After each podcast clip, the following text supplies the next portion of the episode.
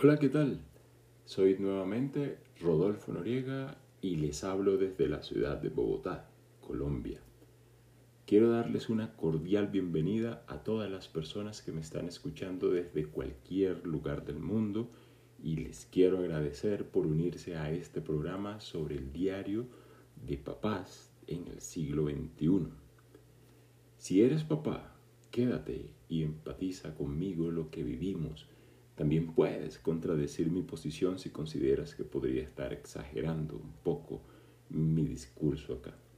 Cada domingo, después de las 6 pm en hora Bogotá, estaré compartiendo experiencias de ser papá. Hoy, en el capítulo de hoy, ah, quiero hablar de la paternidad como tal. Esta que llega de varias formas a nuestras vidas. Puede ser porque lo planeaste, no te cuidaste, porque tu cuerpo sensual y desesperado se emocionó con algunas copas y olvidaste protegerte, eh, porque adoptaste, ¿sí?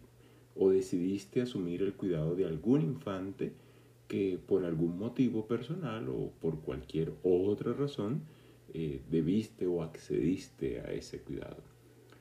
Es así que para mí la, paternidad tiene muchas aristas. Puede conceptualizarse según lo cultural, lo religioso, la ideología de género y tal vez eh, otras concepciones que puedan darse. Desde las nuevas masculinidades, ser papá envuelve una responsabilidad que va más allá de ser una figura masculina. Es, no es únicamente ser el que el que provee y, ya se, se libra la responsabilidad.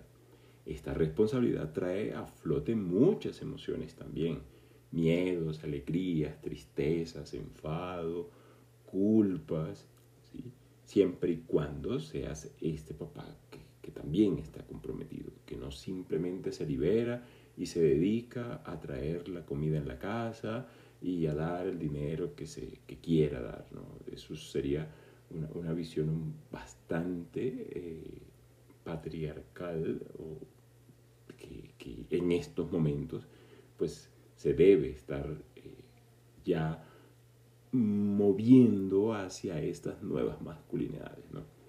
En ese sentido, eh, y, y, teniendo en cuenta pues cómo llega la paternidad de nosotros, quiero leer un fragmento de una versión de las aventuras de Pinocho de Carlo Collodi, del año 2018 de la colección austral del Grupo Planeta.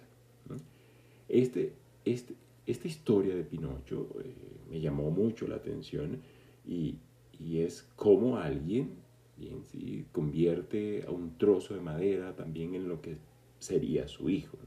Y aquí hay un episodio pues, que quiero leer y, y, dice así. Pinocho, devuélveme enseguida la peluca.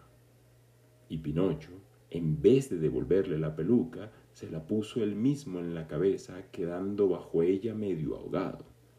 Ante aquella gracia insolente y burlona, Gepetto se puso triste y melancólico, como nunca había estado en su vida, y volviéndose en dirección a Pinocho, le dijo, Granuja de chiquillo, aún no te he acabado de hacer y ya estás faltando el respeto a tu padre.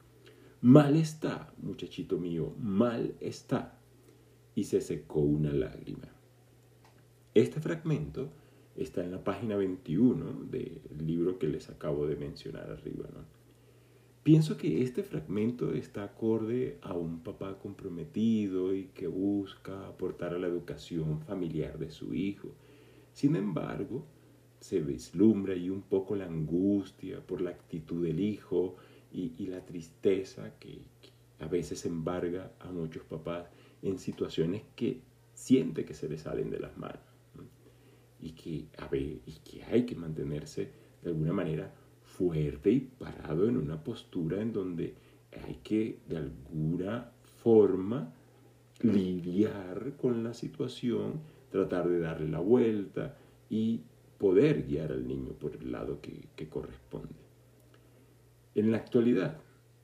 Hay, aunque existen muchos papás que siguen el patrón de la vieja escuela, y cuando digo el patrón de la vieja escuela, es el que me mencionaba arriba, de hecho, cuando yo decía que eh, yo estoy ejerciendo un rol de padre diferente al que tuvo mi papá conmigo, no quiero decir que mi papá haya sido ni violento ni regañón, creo que yo tengo los mejores y buenos recuerdos de, de, de, mi papá. No estoy diciendo tampoco que me hizo falta compartir más con él, pero sí era el, que estaba más a cargo de, proveer eh, las necesidades y también estaba cerca con, de, nosotros. Bueno, yo tengo varios hermanos, podría decir que de mí. Entonces, eh, encontramos eh, estos papás que ya transgreden esa figura de proveedor y autoridad ahora los papás se vinculan con las responsabilidades envueltas en la crianza de un niño o una niña. Se comprometen a llevarlos al parque, a la escuela, a bañarlos, cambiar pañales y muchas otras labores en la atención al infante que de pronto antes no se hacían con la mayor frecuencia. No, no, me refiero a que esto nunca lo haya hecho ningún otro papá. Alguien puede decir mi papá lo hacía, mi papá colaboraba mucho pero no era el común y ahora es bastante eh, común. Yo me encuentro en un parque o en, una situación de infantes en donde hay muchos papás también allí acompañando a, sus hijos o a sus hijas. Entonces, e, es así como encontramos una responsabilidad a favor del bienestar de los hijos o de las hijas. Aunque no hay un manual, sí se ha venido cambiando el patrón a seguir ante la crianza Aún falta, pero se ha avanzado. De hecho, la literatura está más a las mamás, pero eh, también hay unas que, en donde también traen el rol del papá y cómo puede comprometerse un poco más en, esta, en este proceso de crianza. En consecuencia, eh, a esta mayor responsabilidad asumida por el papá se incrementa la ansiedad que trae la paternidad y más según el tipo de padre que yo sea. Hago la claridad en este instante porque no estoy desconociendo a las madres y su compromiso. En este canal solo me refiero a los papás. Busco representar esa voz de los, de los padres comprometidos y en nosotros, y es en nosotros pues, en, lo que, en lo que me quiero enfocar en este programa. Entonces, aunque existen varios tipos de papá, hay un vínculo afectivo más evidente y con mayor corresponsabilidad. Aquí pues, me atrevo, voy a atreverme a mencionar algunos estilos de papás y, tú me dirás con cuál te sientes identificado y con estos tipos de papás que, o estilos de paternidad que voy a mencionar acá no quiere decir que no se tenga ese, ese vínculo y esa responsabilidad. Entonces, los, los clasificaría de esta manera, ¿no? El papá amoroso. Siempre repite constantemente, te quiero, eres mi motor de vida, eres hermosa, hermoso, mi tesoro, es totalmente meloso y está siempre allí abrazando al, niño o a la niña, eh, no los quiere soltar, los carga todo el tiempo, incluso ya es tan grande y los quiere siempre tener allí, es bastante eh, asfixiante, ¿no? Y a veces el niño o la niña también quiere como escapar de, de, tanto amor, pero, y cuando digo escapar en el buen sentido de la palabra, ¿no? Como que, bueno, déjame respirar. También podría hablar del papá regañón. Es el que a toda hora dice en un tono de voz muy serio, ¿sí? Recoge tus juguetes, come toda la comida, ya es hora de ir a dormir, silencio que no dejas hablar, estoy hablando yo, luego hablas tú. Entonces también está ese papá que es un poquito eh, eh, tosco para hablar, pero no quiere decir que no, que no quiera o que no ame a, su hijo o a su hija. También está el papá sobreprotector, ¿no? Mantiene los ojos puestos en su hijo o en su hija y yo te llevo, yo te subo, yo te bajo de allí, Quita, todo el obstáculo que esté en el camino con tal de que su niño, su niña no se vaya a encontrar con nada que lo pueda tropezar. Si al salir lleva una gorra para protegerlo del sol, así no, no esté un sol muy fuerte. Eh, y si el sol está bastante fuerte, lleva un paraguas por si acaso va a llover o incluso para que se proteja. Eh, lleva agua, lleva mucha comida quiere que en la escuela le cuenten todo, casi que minuto a minuto, estresa a los profesores, allá al docente constantemente diciéndole eh, qué, hizo mi hijo, cómo está mi hija, qué hizo, eh, quién, se le acercó, me dijo que alguien le habló. Pasa muy asustado al lado de su, de su hijo o de su hija, ¿no? Y, es válido, sobreprotector, pues siempre quiere estarlo protegiendo de, de cualquier cosa.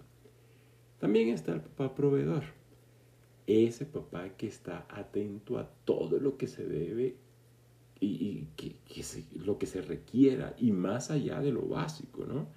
Y lo compra en altas cantidades, entonces compra muchísimos pañales que sobran y se pierden allí porque no los logra usar o termina también cediéndolos a, otras personas.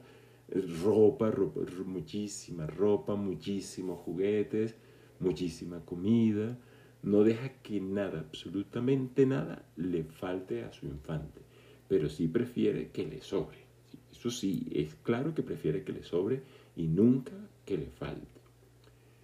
Está el papá hogareño, solo quiere estar en la casa, no quiere salir, prefiere quedarse entretenido, entreteniendo a su hija, a su hijo en la casa, todo lo inventa allí en su hogar, no ve la necesidad de salir a nada y cuando salen al parque regresan el menor tiempo posible, pero solo quiere estar ahí en ese espacio de su hogar.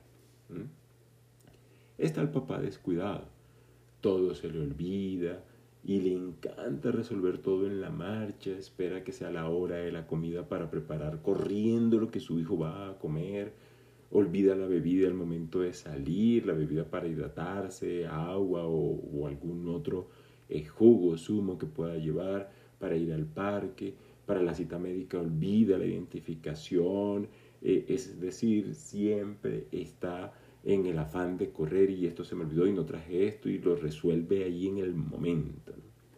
Pues, aunque es descuidado y, y en algún momento pues también le dice al hijo o a la hija, bueno, no te preocupes, en la próxima no se me olvidará, por ahora quedemos así.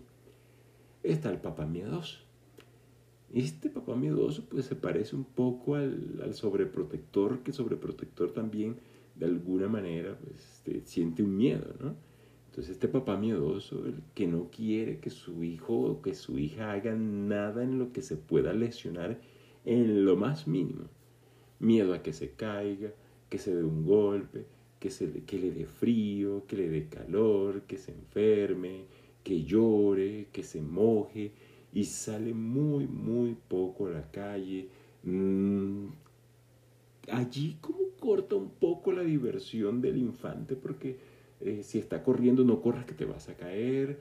Me, bueno, pronto el sobreprotector le quita todo de lo que esté cerca donde él esté corriendo para que pueda correr libremente, pero es que este le prohíbe de pronto que corra, a que brinque porque se puede dar un golpe, en fin, es miedo un poquito complicado allí. El papá, y por último, pues tengo acá al papá complaciente. Todo se lo permite a su hijo, a su hija. Todo es todo. Lo que pida en la casa o por fuera de la casa, siempre lo tiene. Es decir, está a merced de lo que sus hijos o sus hijas le pidan y está allí para traerlo de donde sea. Entonces, si te sientes identificado con alguno de ellos, puede, o si me falta alguno acá que tú consideres, oye, te faltó incluir allí eh, tal o cual estilo de, papá, pues también podríamos incluirlo, ¿no? Entonces, cualquiera de ellos, tenga el estilo de paternidad que tenga, responde por su hijo o por su hija. Eh, eh, hay un sentimiento y un vínculo allí fuerte que, nos hace eh, tener este estilo, ¿no? Y este estilo puede estar mediado por la crianza que yo tuve, eh, y si de pronto no tuve un papá o si mi papá eh, es todo lo contrario a lo que yo quiero hacer, pero también tuve el, papá de mi mejor amigo, de mi mejor amiga, que yo veía allí, o como dije en algún momento, me vi una película sobre la familia y vi un rol de padre allí que me, que, que me cuando antes de ser papá me, con que me identifico, pues seguramente lo estaré ejerciendo parecido a lo que vi allí. Entonces, aunque en uno más que en otro está allí eh, ese sentimiento, pues también están esos momentos de soledad en, los que provoca eh, correr, en los que me lleno de ansiedad y no sé qué hacer. Entonces, ¿qué tipo de papá eres tú? Mm, tal vez pueda que yo no esté tan acertado en estos eh, conceptos que expongo, pero sí asumimos nuestro papel como padres de manera diferente. Eso es lo importante. Y que no hay un papá perfecto, a la larga son nuestros hijos, son nuestras hijas, las que terminarán también definiendo eh, nuestro rol como padre y dirá si estuvo bien, si no estuvo mal, agradecidos o no agradecidos, pues seremos señalados o no señalados. Eso lo vamos conociendo mucho más adelante, ¿no? Incluso cuando uno se convierte en papá, es que también termina mirando hacia atrás sobre cómo fue eh, este papá que yo tuve. ¿no? Es así que llegó al final pues, de, este, de este capítulo sobre la paternidad. Tal vez hay muchísimas cosas en las que se podrían hablar acá y que tendrían también como tema para otro capítulo. Es un gusto tenerlos en este canal. Gracias por escucharme y no dejes de comentar este diario personal y si tienes algún tema que me sugieras para exponer en este canal, con gusto lo haré. Soy Rodolfo Noriega, les hablo desde Bogotá, Colombia, y hasta un próximo capítulo. Acá está la voz de los papás.